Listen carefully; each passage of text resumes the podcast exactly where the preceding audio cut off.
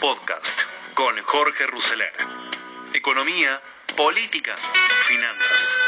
Todo lo que necesitas saber para tomar las mejores decisiones.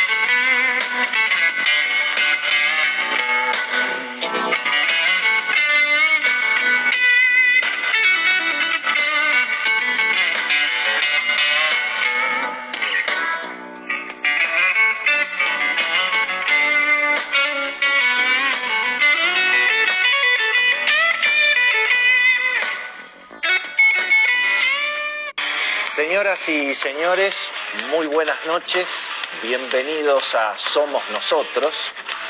Bueno, el gobierno insiste en que no va a devaluar la moneda, o por lo menos no la va a devaluar más que lo que está previsto en el presupuesto y en los anuncios oficiales, que va a resistir esta verdadera corrida que hay en los mercados contra el peso y eh, que en todo caso se apuesta, dijo hoy el ministro Martín Guzmán, a acelerar las conversaciones con el Fondo Monetario Internacional. Eso, dice el ministro, es lo que va a dar tranquilidad probablemente a partir de noviembre, diciembre.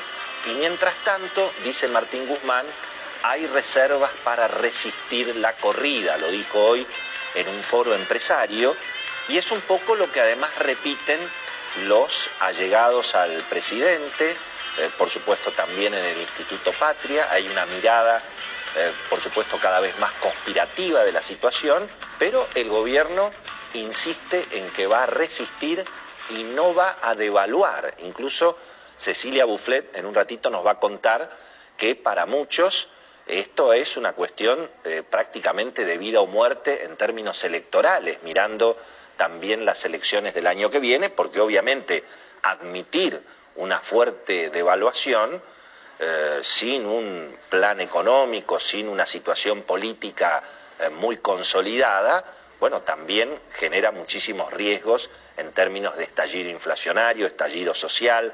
Hemos visto en el pasado qué es lo que ocurre cuando las devaluaciones son desordenadas y obviamente sin plan en la Argentina.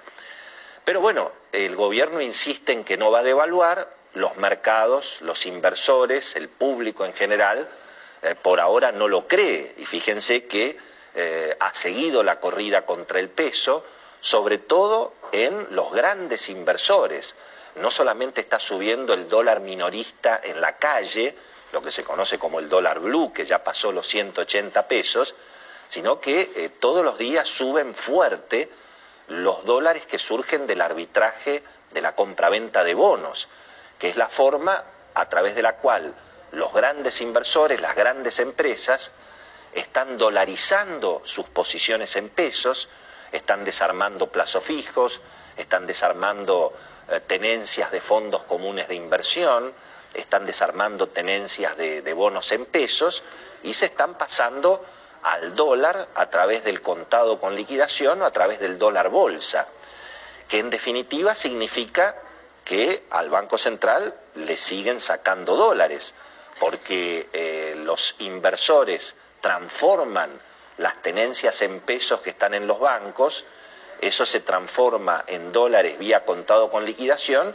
y se giran los dólares a cuentas legales declaradas en el exterior y del mismo modo a través del dólar bolsa, el público, los minoristas, incluso los ahorristas un poco más sofisticados, también están desarmando las posiciones en pesos, comprando dólares a través de los agentes de bolsa, después esos dólares van a las cuentas bancarias y la gente va a la ventanilla y retira los dólares en efectivo. Es decir, que es una dinámica en la cual efectivamente el gobierno dice que va a resistir, pero se siguen perdiendo reservas, porque además hay dólar tarjeta, hay dólar ahorro, mucho menos que antes, pero lo sigue habiendo, y naturalmente nadie le vende dólares al Banco Central, porque vender dólares al Banco Central es aceptar una pérdida eh, muy difícil de consolidar. Piensen que eh, el dólar de la cosecha, el dólar del campo,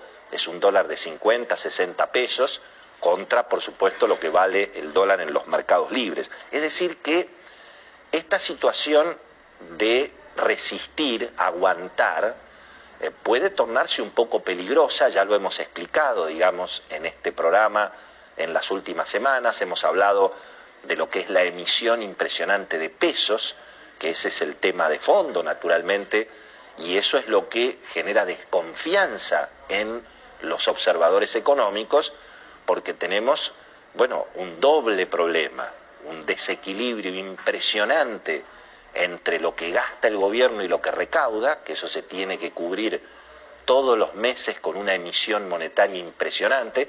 Acuérdense que la semana pasada hablábamos de prácticamente 100 mil pesos por segundo que eh, tiene que imprimir el Banco Central, casi 400 millones de pesos por día.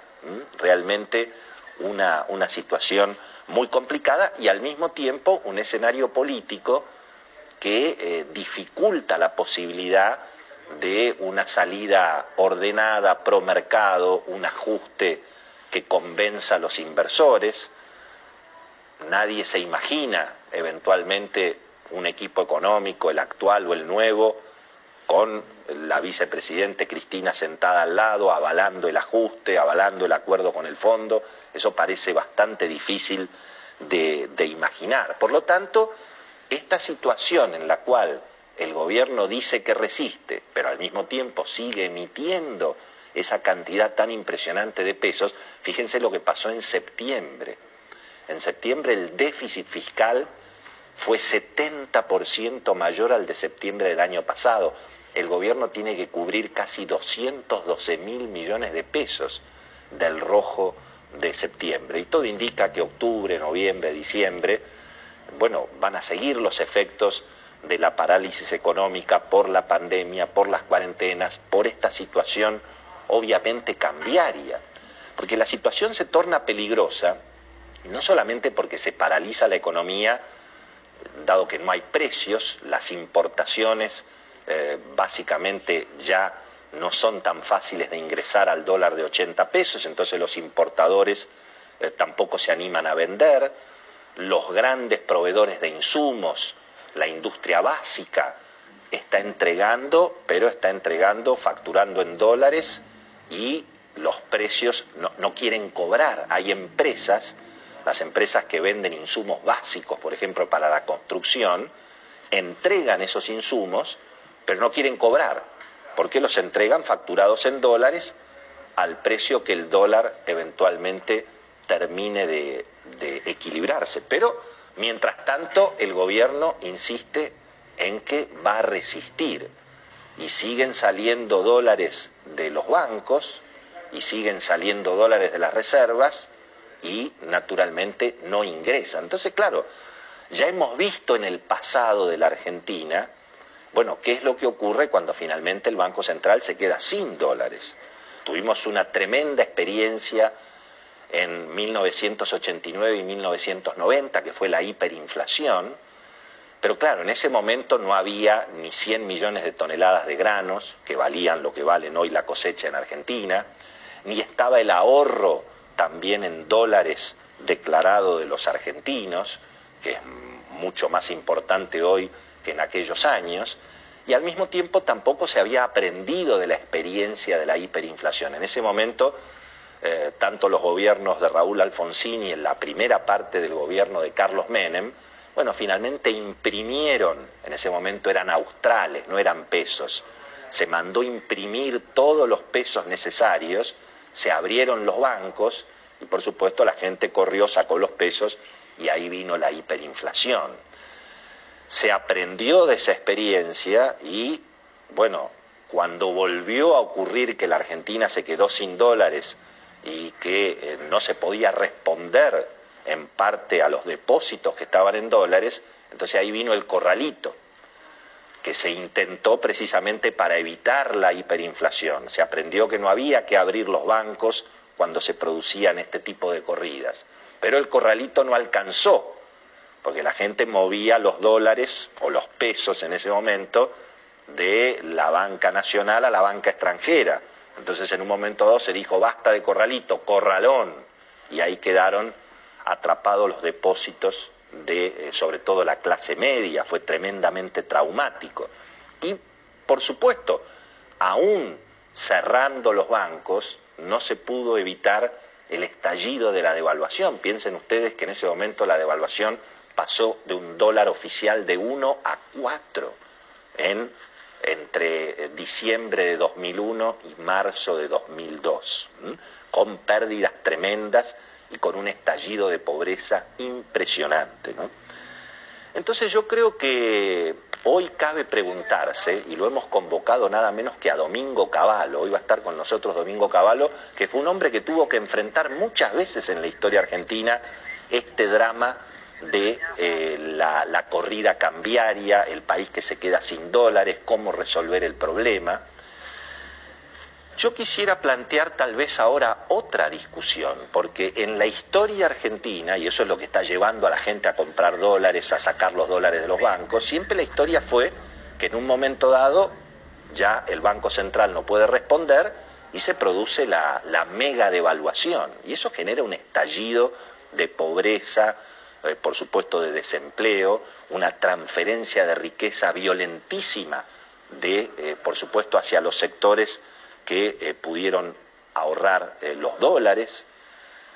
Entonces yo quisiera preguntar, ¿qué pasaría si esta vez la vicepresidente Cristina Kirchner, el sector de izquierda que se identifica con Cristina en la coalición de gobierno, ¿qué pasaría si eh, la vicepresidenta dijera, bueno, esta vez las cosas van a ser distintas, esta vez el ajuste lo van a pagar los que tienen los dólares. Porque cuidado, en la Argentina el sector privado está lleno de dólares y está lleno de dólares registrados. Están los dólares declarados en las cuentas bancarias en la Argentina, están los dólares declarados en las cuentas bancarias del exterior, están los dólares del campo, que están acopiados en silo bolsa o en acopios, todo declarado. Naturalmente que en la Argentina debe haber cosecha y dólares no declarados, pero hay una enorme cantidad. Fíjense que todos quienes han estado comprando dólar ahorro, tanto desde que se podía comprar 10 mil dólares por mes en el principio del cepo de Mauricio Macri, después eso se fue bajando, 5 mil y se llegó hoy a 200. Pero cada compra de dólar ahorro bancario legal está registrada en la FIP y cualquiera que haya hecho una declaración de bienes personales sabe que directamente en la página de la FIP aparece cada uno de nosotros con la cantidad de dólares legales que ha comprado, independientemente de dónde los tenga guardados. Los puede tener guardados en una caja de seguridad, en una cuenta bancaria, en el colchón, pero son dólares declarados. Entonces, ¿podría el gobierno eventualmente obligar a los argentinos a vender los dólares declarados al precio eventualmente del dólar legal, del dólar oficial, eh, ante una disyuntiva de tener que finalmente asumir una mega devaluación e ir a un estallido social de lo que significaría semejante mega devaluación. ¿Puede eventualmente ese sector tan radicalizado que por supuesto va a justificar ese intento en el bien común. Recordemos que Cristina viene prometiendo que ella promueve un nuevo contrato social. Eh, el propio Máximo Kirchner dijo, la Argentina no va a salir de la pandemia con las mismas desigualdades con las que entró. Axel Kisilov ha dicho que ya la normalidad no existe y Martín Guzmán, el ministro de Economía, se ha cansado de repetir que él no vino a la Argentina a aguantar, sino que él vino a cambiar la realidad. Vamos a hablar de ese tema hoy eh, porque ante una disyuntiva de no hacer nada, y bueno, esta crisis bancaria se puede, o esta crisis cambiaria, se puede convertir en una crisis bancaria y puede obligar entonces al gobierno a plantear esa disyuntiva. Reconozco la devaluación, para que los argentinos vendan los dólares y empezamos de nuevo? ¿O trato de sacarle a la fuerza los dólares a los argentinos? Bueno, así empezábamos. Con esta nota podría obligar el gobierno a vender los dólares con Willy Cohen de anoche del programa de Willy, donde Willy dice, insiste el gobierno con que va a seguir resistiendo la corrida cambiaria que acelera la depreciación del precio del peso en los mercados libres, sin aceptar una fuerte evaluación del tipo de cambio oficial. Eh, toda una disyuntiva, ¿no? Eh, obviamente uno se pregunta cómo sería una obligación por parte del gobierno a que todos los que tengan dólares declarados los tengan que vender a un tipo de cambio al, eh, al Banco Central. Tema, tema difícil, pero bueno, está dentro de los análisis que se están haciendo por estas horas. Otra de las voces que podemos incorporar eh, hoy a la mañana acá en este nuevo capítulo eh, de hoy de 22 de octubre aquí en eh, Proyecciones es la de Roberto Kachanowski para ver cómo evalúa este momento de eh, la política cambiaria, la política monetaria, digamos, de la macroeconomía argentina y quién cree que puede ir al Ministerio de Economía o si se lo ofrecerían a él o bueno, ver un poquito esta cuestión general de la economía. Eh, vamos a escuchar a eh, Kachanowski primero y después tenemos otra opinión más para ir completando el día de hoy. ¿Cómo te va, Fabián? ¿Qué decís de bueno? ¿Te acordás de familias así peleadas? Como estamos Por sí, se llevaban bien, sí. Los Kennedy se llevaron siempre bien. Bueno, eh, te escuché el otro día. Mi familia también, ¿eh? ¿Eh? En mi familia también, porque como no había guita, como no había plata. Sí. Claro, ahí está, ahí está, bien explicado. No, Roberto, te escuché el otro día decir una frase que a mí me parece muy interesante para entender el momento actual. Eh, por supuesto sos economista, hace décadas que lo sos, pero hablaste de política y dijiste una, una idea que, que, me parece muy interesante, vuelvo a reiterar lo que es, en este momento podés traer el mejor ministro de Economía del mundo, y tampoco va a funcionar. Sí, puede ser, exactamente. Vos podés a, a, elegir a los cinco o economistas que más te gusten, digas, mira, estos son seis capos. Les pones el mejor plan económico que te puedan hacer y hacen por los cinco minutos con este gobierno. Porque hoy en día vos tenés que, para poder tener éxito como ministro de Economía, además de ser un buen economista, además, además de ser un docente para explicarle a la gente cuál es el problema económico. Viste que en la Argentina los economistas últimamente los ministros le hablan a los economistas, no le hablan al común de la gente, ¿no? Exactamente, sí. En serio, ¿no? vos escuchás hablar y sí, ese me está hablando a mí. Y encima está diciendo una burrada, pero pero, pero no importa. Eh, es, podés tener el mejor equipo económico, podés tener un docente al frente del Ministerio de Economía explicando claramente qué pasa, pero si no tiene respaldo político y su plan económico tiene que ser aprobado por el Instituto Patria, su boleto picado a los cinco minutos. No más, no será. Es un problema de confianza. Ahora, la confianza te la da no solo el ministro, sino el, el respaldo político que tengas atrás. Y Alberto Fernández hoy tiene la palabra bastante devaluada, en realidad y el Instituto Patria y la Cámpora no son justamente factores que atraigan confianza. De manera que acá tenés un programa básicamente político, que no vas a poder resolver mientras no hace una solución en ese campo. Eh, te pregunto, ¿hay muchos que no aceptan por esta circunstancia? ¿Te parece? Y yo creo que nadie que tenga prestigio y trayectoria se sentaría hoy en el Ministerio de Economía, en la silla eléctrica, eso vos tenés un problema económico muy profundo derivado de el problema económico es el emergente de un problema político institucional de larga data en la Argentina. ¿eh?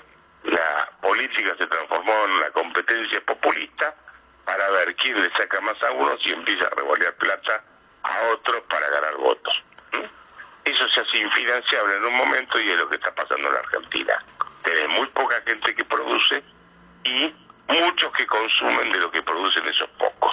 El país es inviable. Todos los meses, por la ventanilla del Estado pasa mínimo 20 millones de personas a buscar un chip. Y los que estamos en el sector privado trabajando en blanco, somos 6 millones, 6 millones sin moneda, no más que eso. ¿sí?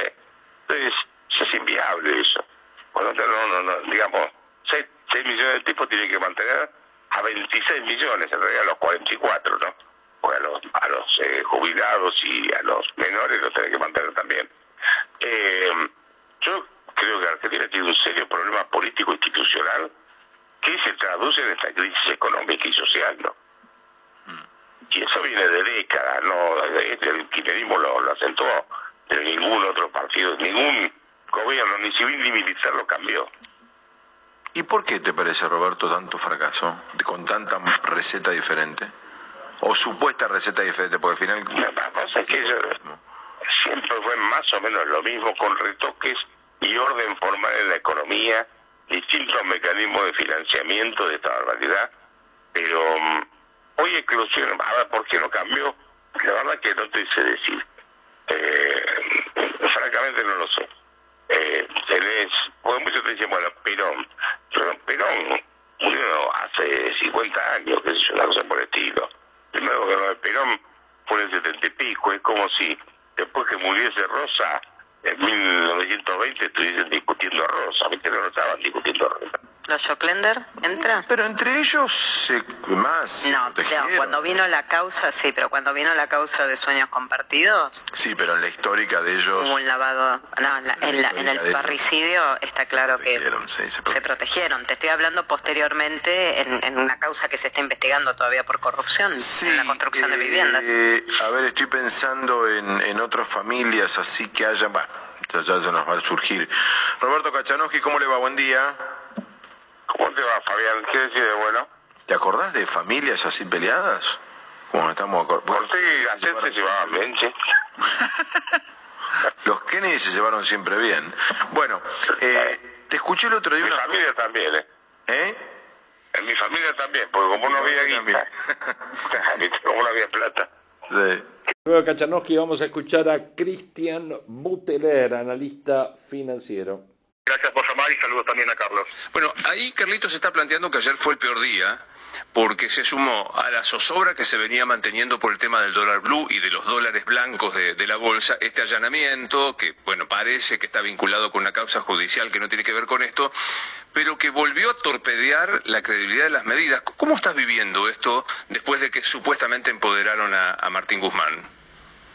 Bueno, obviamente eh, se quedó corto Martín Guzmán con las medidas y solo solo tenemos que mirar eh, la evolución del dólar desde que anunció las medidas hasta que realmente, o, mejor dicho, desde que dijo que iba a flexibilizar el contrato con liquidación hasta que realmente lo, hizo.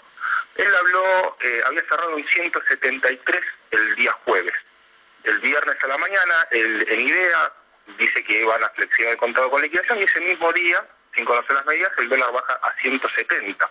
Siempre hablando del contrato con liquidación. Mm. El lunes, un día que no se conocieron las medidas todavía, otra vez el dólar vuelve a bajar a 166. Una vez que se conocieron las medidas, el dólar vuelve a 170.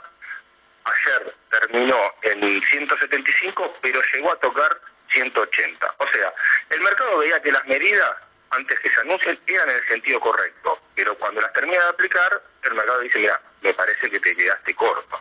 Y así es. Además de eso está todo lo que te estaba contando recién Carlos, que realmente el timing de, del allanamiento ayer no fue el mejor, una, investigación de cuatro años, no estar en el medio de la corrida, eh, la verdad que, que, no viene bien.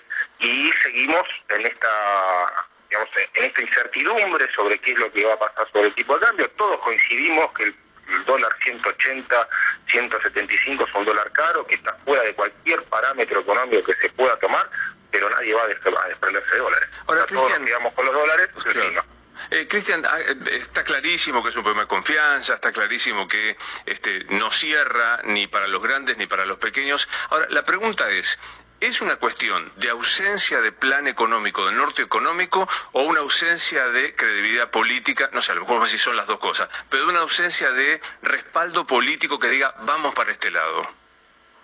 Yo creo que son las dos cosas, obviamente. Más, más me baso en la, parte eh, económica. Si, si vos tuvieses hoy en día algún plan económico eh, lógico o que te fuera a mostrar que, que, en el futuro las condiciones van, van a cambiar, que no se van a emitir la cantidad de pesos que, que tenés. Porque, a ver, ¿por qué sube el, el dólar hoy?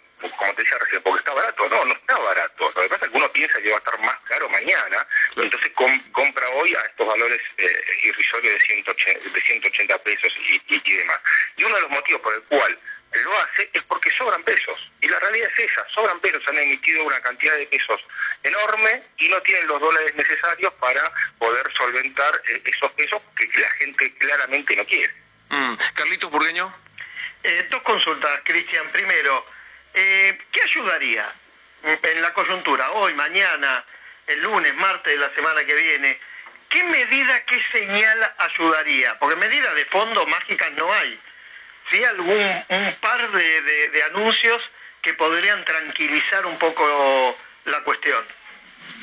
Mira, en el corto plazo, como, como marcás, deberíamos desarmar lo que generó todo esto. Esto se genera el 15 de, septiembre, cuando el Banco Central, junto con AFIP y, demás, saca una serie de, medidas que endurece el, cepo y eh, produce mm, no solamente la suba de, de los valores del tipo de cambio, sino de las brechas, eh, una corrida contra los depósitos en los bancos en dólares, una, una caída más grande de, las reservas de las que venías teniendo. Entonces, yo entiendo que vos hoy no podés desarmar el seco, pero hay muchas cosas que sí podés desarmar. Por ejemplo, no tiene sentido seguir trabando eh, el mercado de contado con liquidación y el Es un mercado entre particulares donde el Banco Central no pierde dólares, así que mantener un cepo, eh, perdón, hay un parking de tres días no tiene sentido. Que el que compró 10 dólares oficiales tenga que esperar 90 días para poder eh, comprar o vender, comprar dólares en, ese mercado tampoco tiene sentido, así que eso lo puede realmente desarmar. Tampoco tiene sentido mantener un impuesto del 35% adicional al dólar, porque eso también le está dando un piso a la brecha. O sea, por más que baje mañana, hoy, los valores de, los dólares alternativos, no lo van a hacer a menos del 65% que tenés de, impuestos con el dólar oficial. O sea, que eso también lo pueden bajar. Porque como nadie puede comprar dólares prácticamente, lo que van a recaudar por ese impuesto son dos monedas. O sea, nadie va a dejar de comprar dólares por, por, eso, porque incluso ya tenés la brecha entre ese valor y el, valor oficial. O sea, no te sirvió de nada. Mm. No te sirvió absolutamente nada. Entonces, si no sirve de nada, si ya está demostrado que eh, antes que vos pongas todas estas, estas trabas tenías un 5-10% de brecha con el dólar eh, eh, blue y, los y hoy tenés una brecha de más del 100%. Bueno, en la medida que puedas, desarmar todos los, todas esas trabas que fuiste, fuiste poniendo para dar mayor certidumbre al mercado. Y después otra de las cosas es bajar la expectativa sobre la emisión del año que viene. Eh, el 4,5% de déficit para el año que viene parece lógico, o sea, tampoco le creeríamos si nos dicen que van a ir a un, déficit cero el año que viene, pero no me lo digas que vas a financiar el 60% emitiendo pesos y el gran problema que tenemos este año es la cantidad de pesos que se emitieron. Eh, la última por mi lado. Em, eh, la operación de esta licitación de dólares, ¿por qué no genera la confianza que debería estar generando? ¿Porque recién va a ser para noviembre o porque también tuvo gusto a poco? No, yo creo que esa medida puede llegar a, eh, funcionar porque, digamos, fue quien, el, fondo eh, ese al cual van dirigidos estos, estos bonos fueron quienes eh, em, comenzaron la corrida con el contado con liqui. probablemente me parece que, ya te digo, se han quedado cortos con las medidas en general. No es que esa medida no haya generado confianza. Yo creo que esa medida mm, puede llegar a funcionar, pero bueno, no es una medida sola. Cuando vos estás en el medio de semejante corrida, vos le tenés que tirar con todo. Eh, el otro día mostraron un viejo video de, de, Broda cuando decía, cuando hay una crisis vos tenés que matar una paloma con un cañón. Y me parece que, eso es lo que hay que hacer. Acá hay que tirar todas las medidas juntas para realmente tranquilizar el sistema cambiario y no de a una ver si funciona, uh, no funcionó esto, tiremos otra, porque la verdad no tenemos tiempo. Eh, esto no se puede mantener de, en, esta, en esta situación. Cristian, eh, gracias por atendernos. ¿eh? No, por favor, gracias a usted por. Cristian. Y bueno, Cristian Butereri va en la opinión precisa, marcada, que muchas veces hemos marcado acá en proyecciones, en el sentido que a las crisis hay que tirarles con todo, y eh, tiene que ver con lo que decía Kachanowski antes también, ¿no? O sea, la restricción política que tiene cualquiera que tome el Ministerio de Economía y es la silla eléctrica, ¿no? Porque tenés que estar llevando adelante un programa con eh, un pensamiento político que justamente no tiene nada que ver con lo que sería eh, la elaboración política o el apoyo político de un programa económico que eh, sin duda ponga en caja todo el desaguisado monetario y fiscal que provoca esta eh, corrida cambiaria. Eso seguramente. Vamos a escuchar ahora la nota de Carlos Pañi en La Nación de hoy llamada El Triángulo de las Bermudas.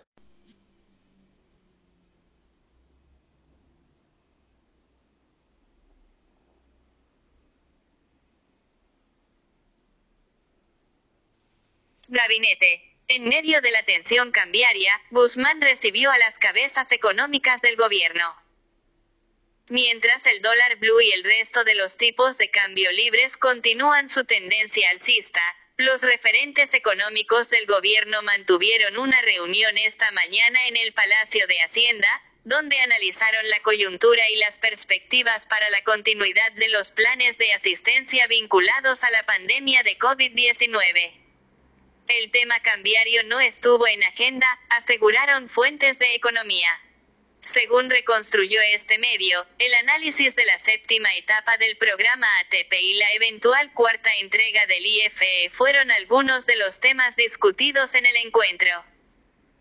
En ejercicio de su rol de primus inter pares, Martín Guzmán recibió en el ministerio al titular del Banco Central, Miguel Pese a la vicejefa de gabinete, Cecilia Todesca Boco, al ministro de Trabajo, Claudio Moroni, y a la titular de la AFIP, Mercedes Marcó del Pon. También participaron del encuentro los secretarios Haroldo Montagu, Política Económica, y Raúl Rigo, Hacienda. El gobierno confirmó la séptima etapa del programa ATP, la iniciativa que brinda asistencia para el pago de sueldos a empresas afectadas negativamente por la crisis económica derivada de la pandemia.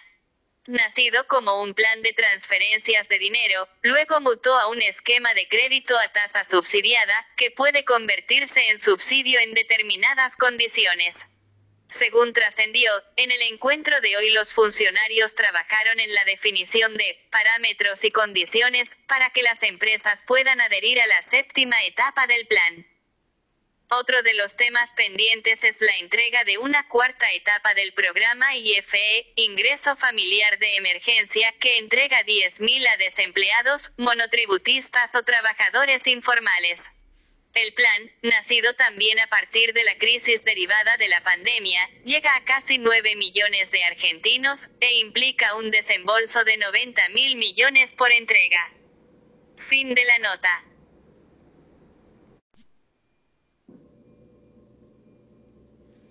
Dólar hoy. El blue sigue sin techo y llega a los 188.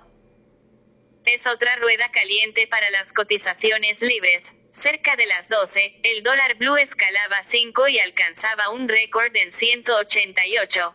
El contado con liquidación, CCL, se acercaba a los 180 y el MEP, a los 170.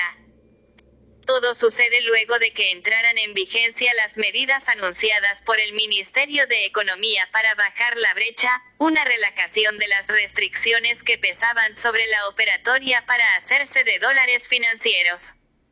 En lo que va de la semana, el dólar blue acumula una suba de 7.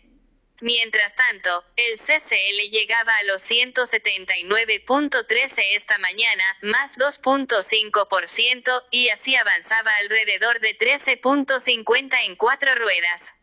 El MEP subía 3.6%, se vendía a 168.56 y escalaba 15 en ese mismo periodo. El dólar mayorista avanzaba 33 centavos hoy hasta los 78.06. Se trata de un avance bastante superior al que sigue este tipo de cambio en los últimos meses, de a cuentagotas, por decisión del Banco Central. El minorista se vende a 83 en Banco Nación, 25 centavos más que el cierre de ayer.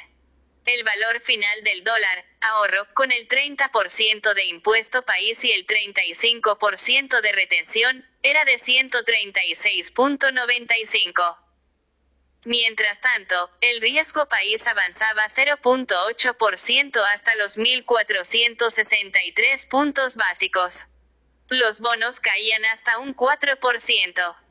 Las acciones argentinas que cotizan en Wall Street mostraban tendencias mixtas. Las que más ganaban eran las de IRSA Propiedades Comerciales 4% y Corporación América 3%. Las que más perdían eran las de Globant 2.5% y Mercado Libre 1.8%. ¿Por qué no resulta el plan para bajar la brecha? El plan oficial que busca achatar la brecha entre el dólar oficial y las variantes alternativas legales debutó esta semana ampliando esa distancia. Al acortar a tres días los plazos de parking y homogeneizarlos para inversores residentes y extranjeros, hasta ahora estaban diferenciados, permitió que se acelere la liquidación de activos locales ya comprometidos para comprar dólares financieros, en un contexto de baja o nula demanda para el riesgo argentino. La brecha preocupa al gobierno por los efectos que tiene sobre la economía real. La diferencia entre el dólar oficial y los paralelos tiene impacto sobre las expectativas y los comportamientos de los actores de la economía. La razón principal es que cuanto más crece la diferencia entre el tipo de cambio oficial, contenido por las regulaciones oficiales, y los que están por fuera de esas restricciones, se lee una mayor probabilidad de devaluación en el mercado oficial, fogoneada por la lupa puesta sobre las reservas netas del Banco Central, que son cada vez menores.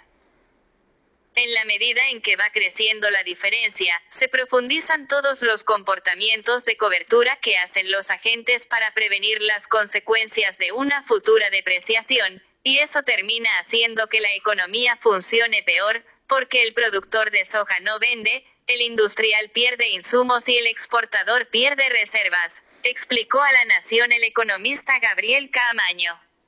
Fin de la nota.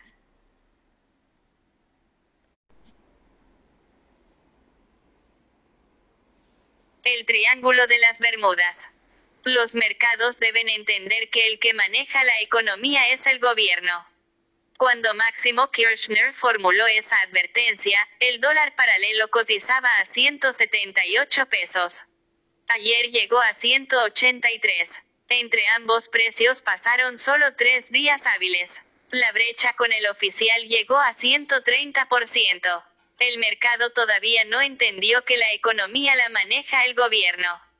O lo entendió demasiado bien. Ayer las casas de cambio del microcentro porteño fueron visitadas por la Gendarmería para controlar las transacciones informales. Estrategias que no se enseñan en Colombia. Las medidas adoptadas por Martín Guzmán para detener la escalada del dólar en las operaciones de contado con liquidación provocaron un efecto inverso al esperado. La diferencia con el oficial era ayer de 120%. Los gerentes financieros de los bancos se asombran de que ese mecanismo ha dejado de ser un recurso de especialistas y es utilizado por clientes inexpertos. Por el pueblo, para honrar la sociología de Santiago Cafiero. El repudio al peso se generaliza. Los bonos reestructurados perdieron 30% de su valor desde que fueron emitidos. Las relaciones entre los miembros del equipo económico, en especial entre Guzmán y el presidente del Banco Central, Miguel Pese, están hechas pedazos. La crisis corroe al oficialismo en su intimidad. Cristina Kirchner y Alberto Fernández pasan semanas sin hablarse. La indiferencia de la vicepresidenta por la celebración del 17 de octubre fue interpretada en la Casa Rosada como un desaire personal. Muchos dirigentes, atemorizados por esta tensión, esperan una reaparición de la pareja para la conmemoración de la muerte de Néstor Kirchner, de la que el 27 se cumplirá una década. Los preparativos para ese relanzamiento son tan minuciosos que desnudan la dificultad de la conciliación. El indicador financiero del desbarajuste económico es el precio del dólar libre. Su indicador político es la sistemática diferenciación de Sergio Massa. no solo de la errática marcha del Poder Ejecutivo, también de la acelerada radicalización de su amigo Máximo Kirchner y la Cámpora. El presidente de la Cámara de Diputados es un socio clave de la coalición gobernante. Sobre todo, por un caudal de votos propios que se propone conservar. Un recaudo que no debe tomar el presidente. Por eso, el propio Massa hace notar sus disidencias. Puso presión para acelerar el acuerdo por la deuda, denostó los ataques a los silobolsas, prometió el juicio político para los magistrados que liberaran presos por la cuarentena. Su último esfuerzo para distinguirse fue casi gracioso. Dijo, yo defiendo la propiedad privada, pero algunos de mis socios no. En otras palabras, dijo que él es capaz de asociarse con cualquiera, siempre que le permitan explicitar su desacuerdo. La manifestación más relevante de esa pretendida autonomía ocurrirá a mediados de noviembre, cuando se realice una asamblea del Frente Renovador. Massa dudaba de celebrar esa reunión, pero se decidió cuando Alberto Fernández aceptó convertirse en titular del PJ. El diputado quiere que se advierta que él no está bajo esa jefatura. La vocación por distinguirse es parte de un plan menos definido, del que Massa habla solo con su círculo más cercano. Es la posibilidad de convertirse en quien salga al rescate del gobierno. Esa aspiración anida en la fantasía de algunos de sus amigos empresarios. A ellos les gustaría volver a verlo al frente de la jefatura de gabinete, liderando un giro de la administración hacia el mercado. Ese desembarco, sobre el que se especula en varios rincones del establishment, debería cumplir con dos condiciones indispensables. La primera, una aceptación de Alberto Fernández. En este contexto se entiende que, cuando le preguntan si podría ser jefe de gabinete, Massa contesta, es un cargo del presidente. La capacidad de Fernández para asimilar esa cohabitación entraña un par de enigmas. Uno muy inquietante, ¿qué conciencia tienen en el corazón de Olivos sobre la gravedad de la situación económica? Otro, si allí se impulsara un cambio general del gabinete, sería para incorporar a Massa. O se consolidaría una alianza con los gobernadores y los sindicalistas del PJ. Para muchos dirigentes oficialistas la celebración del 17 de octubre fue la liturgia preparatoria de ese giro, organizado por el tucumano Juan Mansur y el gremialista Héctor Daer. Mansur se sueña jefe de gabinete desde que Fernández ganó las primarias. Pero no pudo levantar el veto de Cristina Kirchner, distanciada de él y de su principal padrino, Hugo Sigman. La segunda incógnita de la hipótesis Massa, acaso más relevante que la primera, es si la vicepresidenta la impulsaría. Unas tres semanas atrás, ella habría deslizado esa posibilidad en una charla con el diputado. Estaban hablando de los riesgos electorales que plantea la dificultad para ordenar la economía. Así perdemos 2023, se alarmó la señora de Kirchner. Massa no la tranquilizó, no, así perdemos 2021. El plan de un desembarco del presidente de la Cámara en el Poder Ejecutivo debe superar otros obstáculos. Massa pondría condiciones que, hasta ahora, son difíciles de aceptar por la vicepresidenta. Una de ellas es que Martín Redrado se haga cargo de economía. Redrado todavía no consiguió que en el Instituto Patria olviden que, en el procesamiento de Cristina Kirchner, Axel Kicillof sobre todo, Miguel Pese, en la causa del dólar futuro, Claudio Bonadio utilizó los argumentos que él ofreció como testigo. El economista ofreció sus explicaciones a Máximo Kirchner. ¿Hasta qué nivel deben caer las reservas para que esos pretextos sean aceptados? La hoja de ruta del diputado y su entorno prevé una aceleración de la crisis. Dicho de otro modo, que el torbellino del mercado opere como una especie de Jorge Remes Lenikov para después tomar el timón a lo Roberto Lavagna. Sabrá que los mercados, librados a su histeria, son mucho más depredadores que cualquier ministro ajustador. A propósito de esta dinámica, Massa aspira a la bendición de Lavagna ya que no puede pedir la del Papa Francisco, se conforma con la de ese obispo laico. Primero debería reconciliarse con la Vagna. En el siguiente círculo concéntrico, Massa imagina un acuerdo con un ala de la oposición. Su principal activo es una vieja amistad con Horacio Rodríguez Larreta, y un vínculo muy cercano con Emilio Monzó y Nicolás Mazot, tan cercano que hasta podría incluir una martingala electoral para Tigre. Estos canales de comunicación facilitarían un mínimo acuerdo parlamentario. No hace falta aclarar el impacto que este diseño tendría sobre las disputas internas de Juntos por el Cambio. En especial para la carrera de Mauricio Macri, quien aspira a un segundo tiempo. Massa sería para él un enemigo mucho más operativo que Cristina Kirchner. Si el presidente de la Cámara de Diputados aspira al aval de la vicepresidenta, deberá demostrar que es más eficaz que el presidente para resolver los problemas judiciales de los Kirchner. Pronto se conocerá una señal relevante para esa peripecia. La Corte se prepara para fallar sobre el traslado de los jueces Leopoldo Bruglia, Pablo Bertuzzi y Germán Castelli. Los detalles de ese pronunciamiento no trascendieron. Ni siquiera se sabe a ciencia cierta si se producirá hoy. Está más claro que habrá una mayoría, de la que está excluido Carlos Rosenkrantz, que ratificará la presencia de esos magistrados en sus posiciones actuales. Pero con un plazo determinado.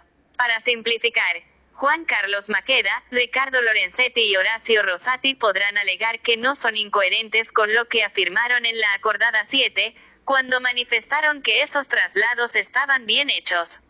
Sin embargo, aclararán que en aquel momento estaban resolviendo una consulta administrativa, no un conflicto judicial. En cambio, ahora deben aclarar el marco constitucional de los traslados y, sobre todo, si implican una designación definitiva, en los términos del artículo 99, inciso 4 de la Carta Magna. Es como arguir, cuando emitimos la acordada, nadie nos había preguntado por estos aspectos. Recién con este pleito aparece, por primera vez, el problema. Hay interrogantes que solo se podrán despejar cuando se conozca el fallo. Por ejemplo, ¿qué efectos tendrá la doctrina de los traslados sobre todos los magistrados que están en esta situación? Son 56. También habrá que ver la proyección de la sentencia sobre la política. Los jueces de la mayoría aspiran a que se consideren sus razonamientos técnicos. Pero el caso supone un nivel de politización que simplifica las lecturas. Si los tres magistrados permanecen en sus puestos, la Corte será aplaudida por quienes denuncian una venganza del kirchnerismo contra la justicia que sancionó a la vicepresidenta.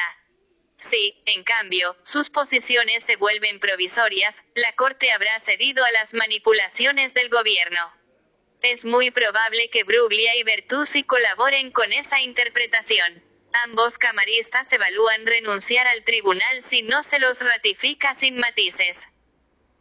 De ser este el desenlace, un sector de la opinión pública, el que se moviliza en torno a este caso porque ven en la primera frontera de un avance kirchnerista sobre la justicia para garantizar la impunidad en delitos de escandalosa corrupción, entenderá que Cristina Kirchner domina a su antojo los tres poderes del Estado. Frente a esa tribuna saldrá más enaltecido el minoritario Rosenkrantz mucho más si alguno de los cargos vacantes es ocupado por el juez Alejo Ramos Padilla, a quien la oposición identifica como un militante oficialista.